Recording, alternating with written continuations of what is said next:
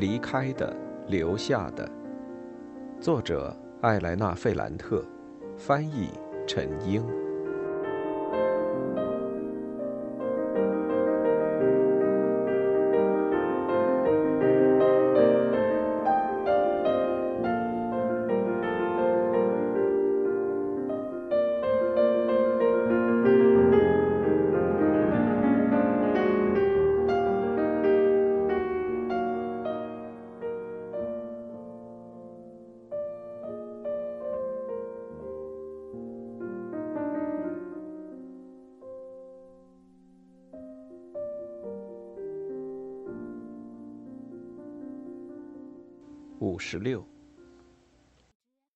决心走完我的探索之路。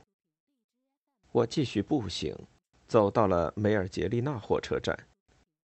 最后，我来到了马尔蒂里广场。这时候乌云很低，好像就在楼顶上压着。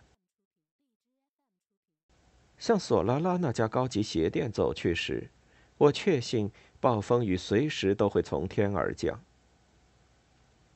我看到了阿方索，他比我记忆中的还要帅气，大眼睛、长睫毛，嘴唇线条很精致，身体很纤细，但同时也很强壮。因为学过拉丁语和希腊语的缘故，他的意大利语有点不自然。他看到我很高兴，一种发自内心的高兴。我们一起经历了初中和高中艰苦的几年，我们建立起了一种坚固的友谊，即使很长时间没见面，但我们马上就熟络起来，相互开起了玩笑。我们畅所欲言，话题跳来跳去，聊到了学校里的事，老师们，我出版的那本书，他的婚礼，还有我的婚礼。是我跟他提到了丽拉。他有点迷惑。他不想说丽拉的坏话，也不想说他哥哥和艾达的坏话。他只是说：“事情到这一步是可以预测的。”为什么呢？你记不记得我跟你说过，丽娜让我很害怕？是的。那不是一种害怕。我是很久以后才明白的。那是什么？一种陌生的吸引，一种又远又近的感觉。也就是说，这么很难解释。我和你马上就成为朋友，我很喜欢你，但和他就不可能建立这种友好的关系。他身上有一种可怕的东西。会让我想跪在他的面前，告诉他我内心深处的秘密。我开玩笑的说：“那很好啊，这不是一种宗教的体验吗？”他还是那么严肃：“不是，那是一种自愧不如。他帮助我学习的那段时间，那是很好的体验。他看了一下课本，马上就明白了。”然后就用一种简单的方式给我讲出来。当时我就经常想，我到现在也经常想，假如我生下来的时候就是个女孩的话，我希望自己会像她一样。实际上，在卡拉奇家，我们俩都是外人，不管是我还是她，都不能久留，所以我从来都没有怪罪她，我一直都是站在她那边的。斯特凡诺还生他的气吗？这我不知道。尽管他很恨丽娜，但他有太多的麻烦要解决。现在，丽娜是他最无关紧要的事了。对我来说，他的这个论断是诚恳的，也是可信的。我不再谈论丽拉。我开始问起他玛丽莎的情况，还有萨拉托雷一家。最后问到了尼诺，他的回答很不具体，尤其是关于尼诺。现在没有人，他跟我说，这是多纳托的意愿，敢请他来参加这让人无法忍受的婚礼。你不乐意结婚吗？我斗胆问了一句。他看着橱窗，外面雷电交加，但还是没有下雨。他说：“我不结婚嘛，也挺好的。那玛丽莎呢？她不行，她这样不行。你想让她一辈子当你的女朋友吗？这我不知道。所以最后你满足了她的要求。她去找了米凯莱。我用难以置信的目光看着他。找他做什么？他笑了，是有些神经质的笑。他去找米凯莱，然后联合起来对付我。我当时坐在一张墩状沙发上，他是背光站着的，他的身体就像电影里的斗士，紧绷着。我不明白。你娶玛丽莎是因为他去让索拉拉告诉你你应该娶她吗？我娶玛丽莎是不想得罪米凯莱。是他把我安排在这店里的，他相信我的能力，我对他很感激。你疯了吗？你这么说是因为你们都不理解米凯莱，你们不知道他是什么样的人。他的脸有点扭曲，望然想忍住眼泪。最后，他说：“玛丽莎怀孕了。”啊！原来是这个，我非常尴尬，拉着他的一只手，想让他平静下来。他很艰难的平静了下来，对我说：“莱诺，生活是一件很丑陋的事。”这不是真的。玛丽莎会是个好妻子，也会是一个好母亲。玛丽莎怎么样，关我屁事儿！你不要太夸张。他眼睛盯着我，我觉得他是在研究我，就好像要搞清楚一件我没有明说的事。他问：“丽娜对你就什么都没说吗？”他应该告诉我什么？他摇了摇头，忽然很开心。你瞧。我说的对吧？他不是个普通人。有一次，我跟他说了一个秘密，我当时很害怕，我需要找一个人说说我害怕的缘故，我就跟他说了。他在那儿仔细的听，后来我平静了下来。对我来说，跟他谈论这事非常重要。我觉得他不是用耳朵听，而是用一个只有他才有的器官在听，那些话。才变得可以接受。最后，我没有对他说，就像通常人们说的那样：“你要发誓，拜托了，你不会背叛我。”但现在很明显，假如他没对你说这事儿，那他谁都没有告诉，甚至是在对他来说最艰难的时刻，就是那些充满仇恨、我哥哥打他的时候。我没有打断他。让我觉得难过的是，尽管我一直是他的朋友，他对丽拉说了一些隐秘的事，但却没有对我说。他似乎也觉察到了这一点，他想补偿，他紧紧的拥抱了我，在我的耳边低声说：“莱农，我是个飘飘，我不喜欢女人。”当我要离开的时候，他很尴尬的说。我还以为你已经看出来了，这让我更加难过。实际上，对这事，我连想都没有想过。五十七，就这样，我度过了漫长的一天，没有下雨，但天色很阴沉。从那时开始，我的态度发生了转变。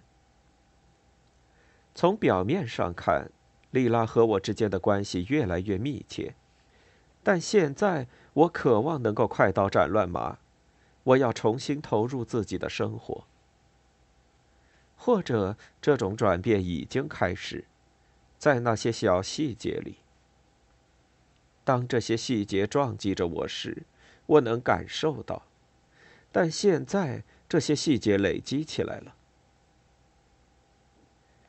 我出来走一圈是很有用的，但回到家里，我变得很不高兴。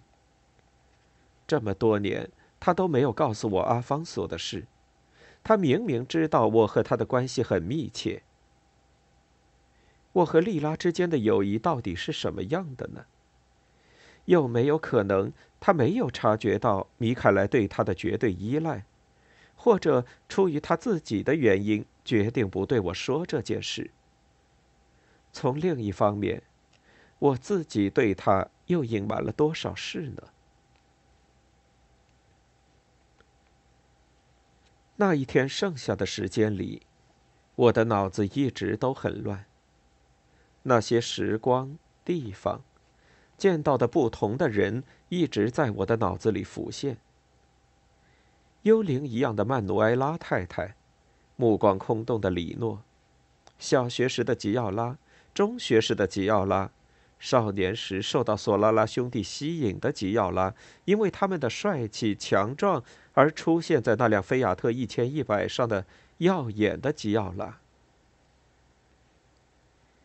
米凯莱和尼诺一样。都很讨女人喜爱，但区别在于，米凯莱有自己的最爱——莉拉。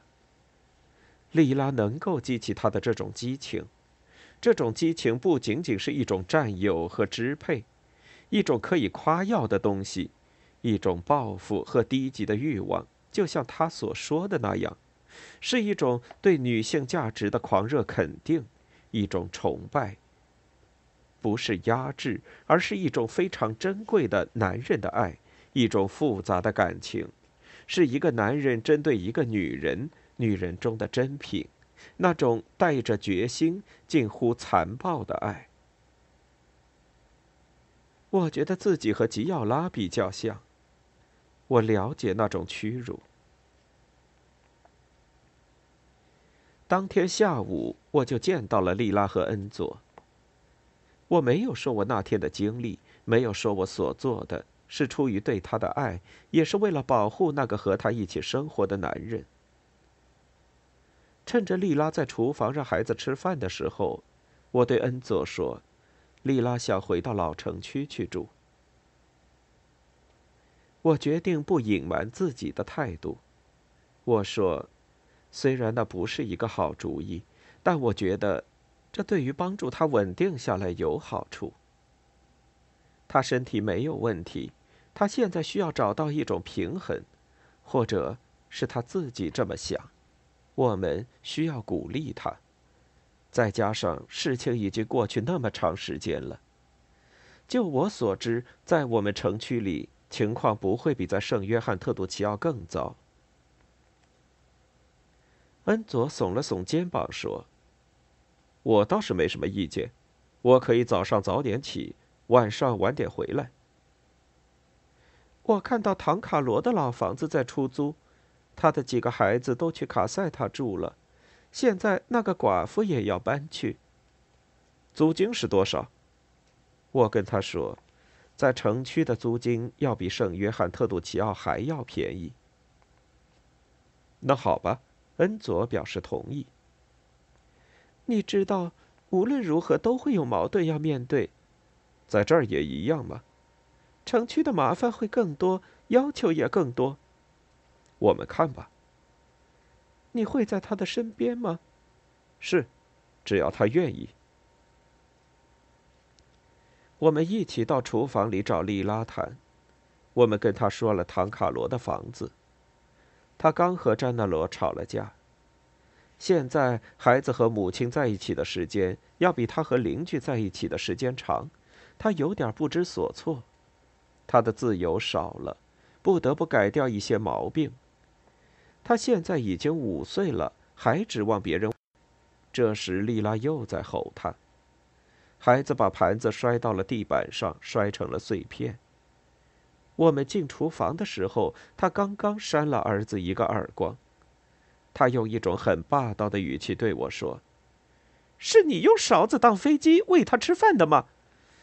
这一次，你不该那么做。我说：“再也不会了。”是的，永远也不要，因为之后你要去当你的作家，我还要在这儿浪费我的时间。他渐渐平静了下来，打扫地板。恩佐对他说：“在城区里找一套房子是可以的。”我抑制着自己的不满，对他说了唐卡罗的房子。他一边哄孩子，一边漫不经心地听我们说。最后，他的反应好像是恩佐想要搬家，好像是我促使他做的这个选择。他对我们说：“好，我照你们说的做。”第二天，我们一起去看房子。房子的状况很糟糕，但莉拉很激动。她喜欢这套房子的位置，因为房子在城区的最边上，几乎是靠着隧道的地方。从窗子可以看到卡门的未婚夫的加油泵。恩佐说，来往大陆的卡车、火车调度也在那儿，晚上可能会比较吵。但他觉得，那些伴随着我们童年的声音也很美。他们和那个寡妇商量了一个比较合理的价格。从那时起，每天晚上，恩佐不是回到圣约翰特杜奇奥，而是来到城区，对那套房子进行一系列的改造，让它变得舒适。已经到了五月下旬，离我结婚的日子越来越近。我在那不勒斯和佛罗伦萨来回。但莉拉好像根本就没有意识到，这日子快要到来了。他还让我帮他收拾那套房子、买东西。我们买了一张双人床，还有詹纳罗的小床。我们一起去办理了电话开通申请。在街上，人们都看着我们，有人对我打招呼，有人对我们俩打招呼，有人假装没有看到我。也没有看到他。无论在哪种情况下，莉拉看起来都很自在。有一次，我们遇到了艾达，他一个人走着，他很客气的跟我们打了招呼，然后匆匆的走了过去，就好像有急事儿。有一次，我们遇到了斯特凡诺的母亲玛利亚，我和莉拉给他打招呼。他马上掉过头去。有一次，我们遇到了斯特凡诺本人，他开车经过。他从车子上下来，只是很愉快的和我交谈。他问到了我的婚礼，他赞美了佛罗伦萨，因为他才和艾达还有他们的女儿一起去过那儿。他轻轻拍了拍詹纳罗的脸蛋，然后对莉拉点了点头，打了招呼就走了。有一次，我们看到了莉拉的父亲费尔南多，他弯腰驼背，更加老了。他站在小学门口。莉拉当时非常激动，他让詹德罗去认识一下外公。我拦住他，但他还是去了。费尔南多就好像没有看到女儿一样，他看了外孙几秒，一字一句地说：“你瞧，你母亲。”告诉他，他是个婊子，然后扭头就走。最让人不安的会面，是在他要搬回城去的前几天发生的。虽然当时看起来没什么，但事后对他影响很大。有一次从家里出去，我们遇到了梅丽娜。他拉着自己的外孙女玛利亚的手，这孩子就是艾达和斯特凡诺的女儿。梅丽娜看起来还是那副心不在焉的样子，但她穿得很好，头发也染了，脸上还化着妆。她认出了我，但没有认出莉拉，或者说，刚开始她只想跟我说话。她跟我说话的语气。就好像我还是他儿子安东尼奥的女朋友。他说，他儿子很快就要从德国回来。在信里，他一直在打听我。我说了很多好听的话，恭维他的头发和衣服，他看起来很高兴。在我夸赞他的外孙女时，他显得更加高兴。那小女孩很害羞，她拉着外婆的裙子。这时，他觉得自己应该说詹纳罗的一些好话，他就问丽拉：“这是你儿子吗？”只有这时，他好像才想起丽拉来。之前他一直盯着丽拉，一句话都没有说。他应该想起来，这就是被他女儿抢了丈夫的人。他的眼睛盯着丽拉深陷的眼窝，非常严肃地说：“丽娜，你现在又丑又干巴，难怪斯特凡诺会离开你。男人喜欢身上有肉的，太瘦了，他们都不知道从哪儿下手，他们会离开的。”之后，他的头转了过去，动作有点太快。他指着那个小姑娘，几乎是叫喊着对詹纳罗说：“你知道吗？这是你妹妹，你们亲一下呀！我的天，瞧瞧你们俩多漂亮！”詹纳罗马上就亲了一下那，然后乖乖的让小姑娘也亲了亲自己。梅丽娜看到两张靠在一起的脸蛋，感叹的说：“他们俩都像父亲，简直一模一样。”在下了这个论断之后，他就好像有急事儿要做，就扯着他的外孙女，招呼都没打就走了。在整个过程中，莉拉一句话都没说。但我明白，她受到了强烈的冲击，就好像小时候他看到梅丽娜一边经过大路，一边嚼着买来的软肥皂。那女人和她的外孙女刚一离开，他忽然抖了一下身体，用一只手把头发揉乱，眼睛眨了一下，说：“我会变成这样子的。”然后他又理了理头发，嘀咕了一句：“你听到他说什么了吗？说你又丑又干巴，但这不是真的。我又丑又干巴，谁他妈在乎？”我是说，长得像的是。什什么长得像？两个孩子，梅丽娜说的对，他们俩都跟斯特凡诺一模一样。他忽然笑了起来。经过那么长的时间，他又像之前那样发出邪恶的笑声。他又说了一遍：“他们一模一样，简直就像两滴水一样。”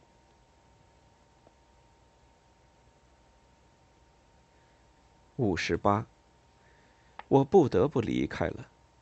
能为他做的事我已经做了，现在我自己也快要陷进去了，思考那些没用的东西，比如说谁是詹纳罗的亲生父亲，梅丽娜的眼光到底有多准，还有莉拉脑子里那些秘密的波动，以及她所知道或不知道的事，或者她猜测出来的事。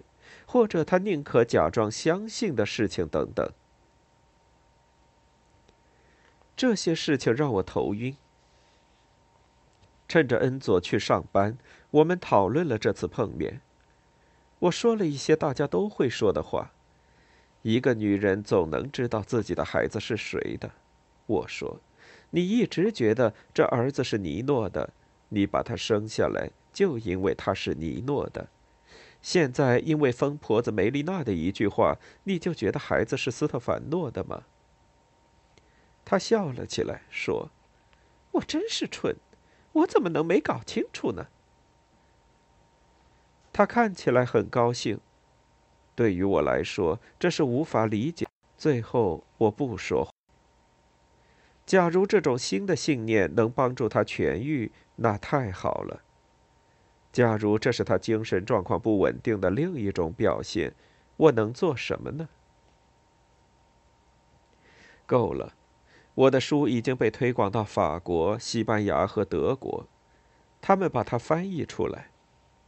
我又在《团结报》上发表了两篇文章，是和女性在坎帕尼亚大区工厂里的工作处境有关，编辑们都很满意，出版社一直在催我写新的小说。总之，我有很多自己的事情要做。我已经在丽拉身上倾注了很多精力，我不能总是围绕着她那些乱七八糟的事转。在阿黛尔的鼓励下，我在米兰买了一套米色西装，打算在婚礼上穿。这套衣服很适合我，上衣很贴身，下身是短裙。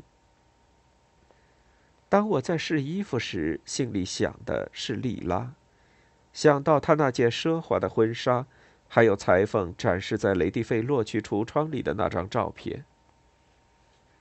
这种差别让我觉得自己和他截然不同。他的婚礼和我的婚礼属于完全不同的两个世界。之前我跟他说过，我不会在教堂里结婚，我不会穿上传统的婚纱。彼得罗只接受一些近亲参加婚礼。为什么？他问我，但没有表现出太大的兴趣。什么？为什么？你们为什么不在教堂里结婚？我们不是信徒。那上帝的手指呢？圣灵呢？他提到我们小时候一起写的那篇小文章。我现在长大了。你至少也要搞一个聚会，邀请一下朋友们。彼得罗不愿意。你连我都不请。你会来吗？他摇了摇头，笑着说。哼不会。事情就是这样。但在五月初，在彻底离开那不勒斯之前，我决定做最后一件事，就是去看看加利亚尼老师。这时候发生了一些不愉快。我找到了他的电话，给他打了电话。我说我要结婚，我会去佛罗伦萨生活，我想去看他一下。他没有表现出任何惊喜，也没有很高兴，而是很客气。他让我第二天下午五点去找他。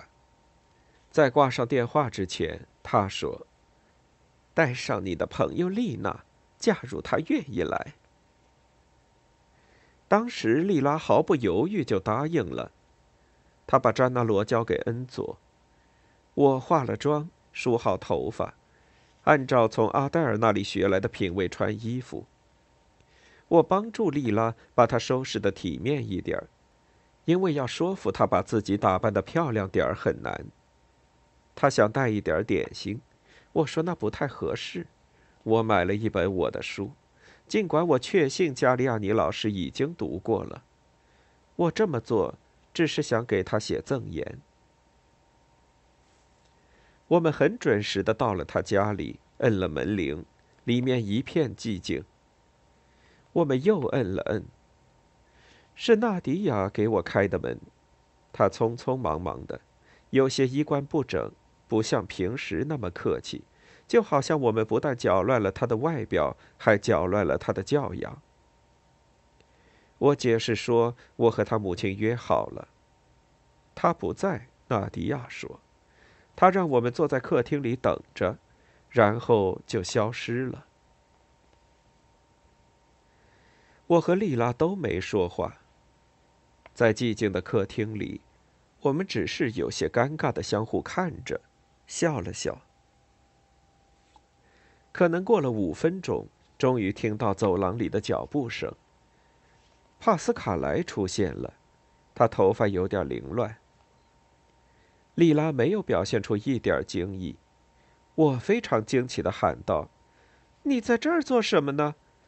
他一本正经、毫不客气的反问：“你们在这儿做什么呢？”这句话改变了当时我们的处境，好像这是他家，我不得不给他解释。我和我的老师约好了，我是来找他的。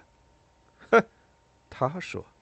然后有点厚颜无耻的问丽拉：“你的病好了？”“差不多好了。”“我很高兴。”我生气了，我替他回答了。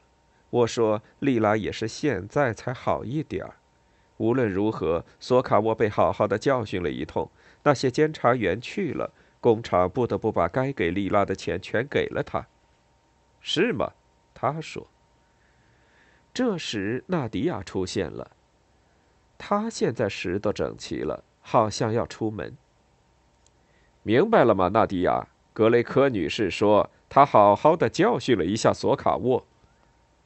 我大声说：“不是我。”哼，不是他，那是上天教训了索卡沃。纳迪亚微笑了一下。他穿过房间，尽管沙发上有空位子，他还是做了一个优美的动作，坐在帕斯卡莱的膝盖上。我觉得很不自在。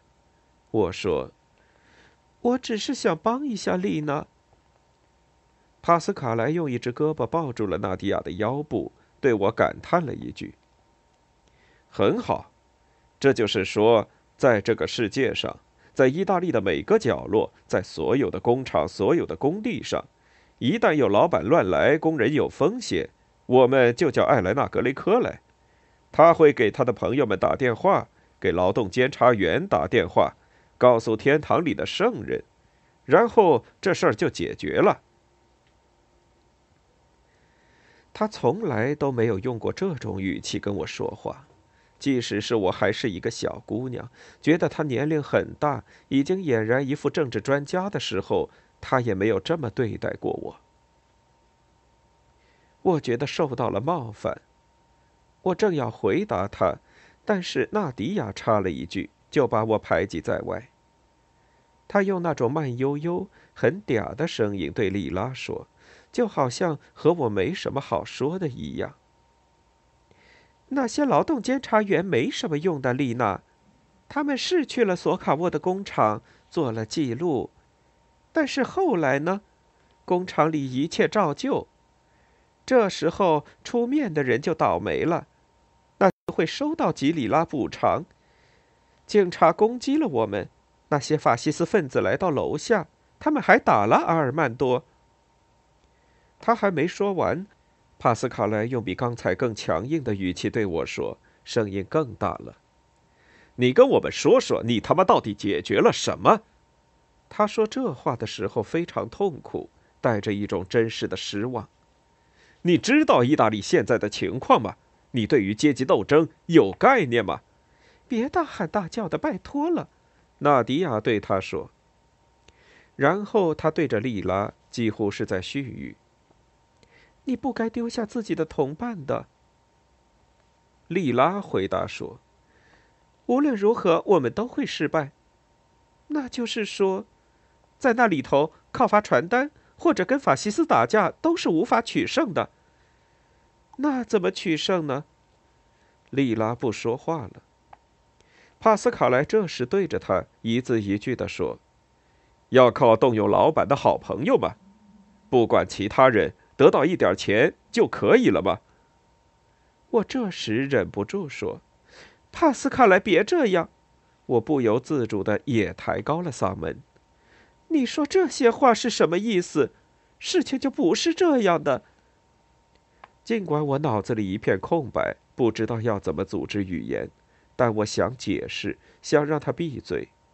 唯一一句在我嘴边的话，在政治上是行不通的，那就是。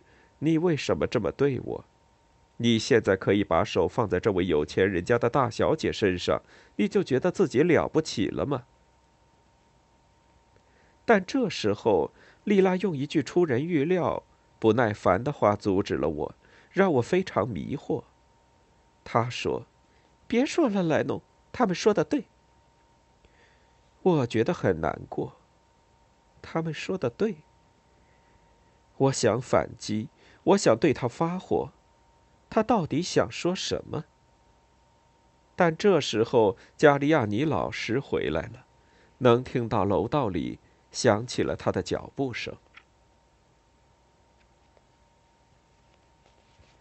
五十九。我希望老师没有听到我的叫喊。这时候，我等着纳迪亚赶紧从帕斯卡莱的膝盖上下来，坐到沙发上。我也希望看到他们俩为自己的掩饰感到尴尬。我注意到莉拉也一脸嘲讽的看着他们，但他们还保留着原来的姿势。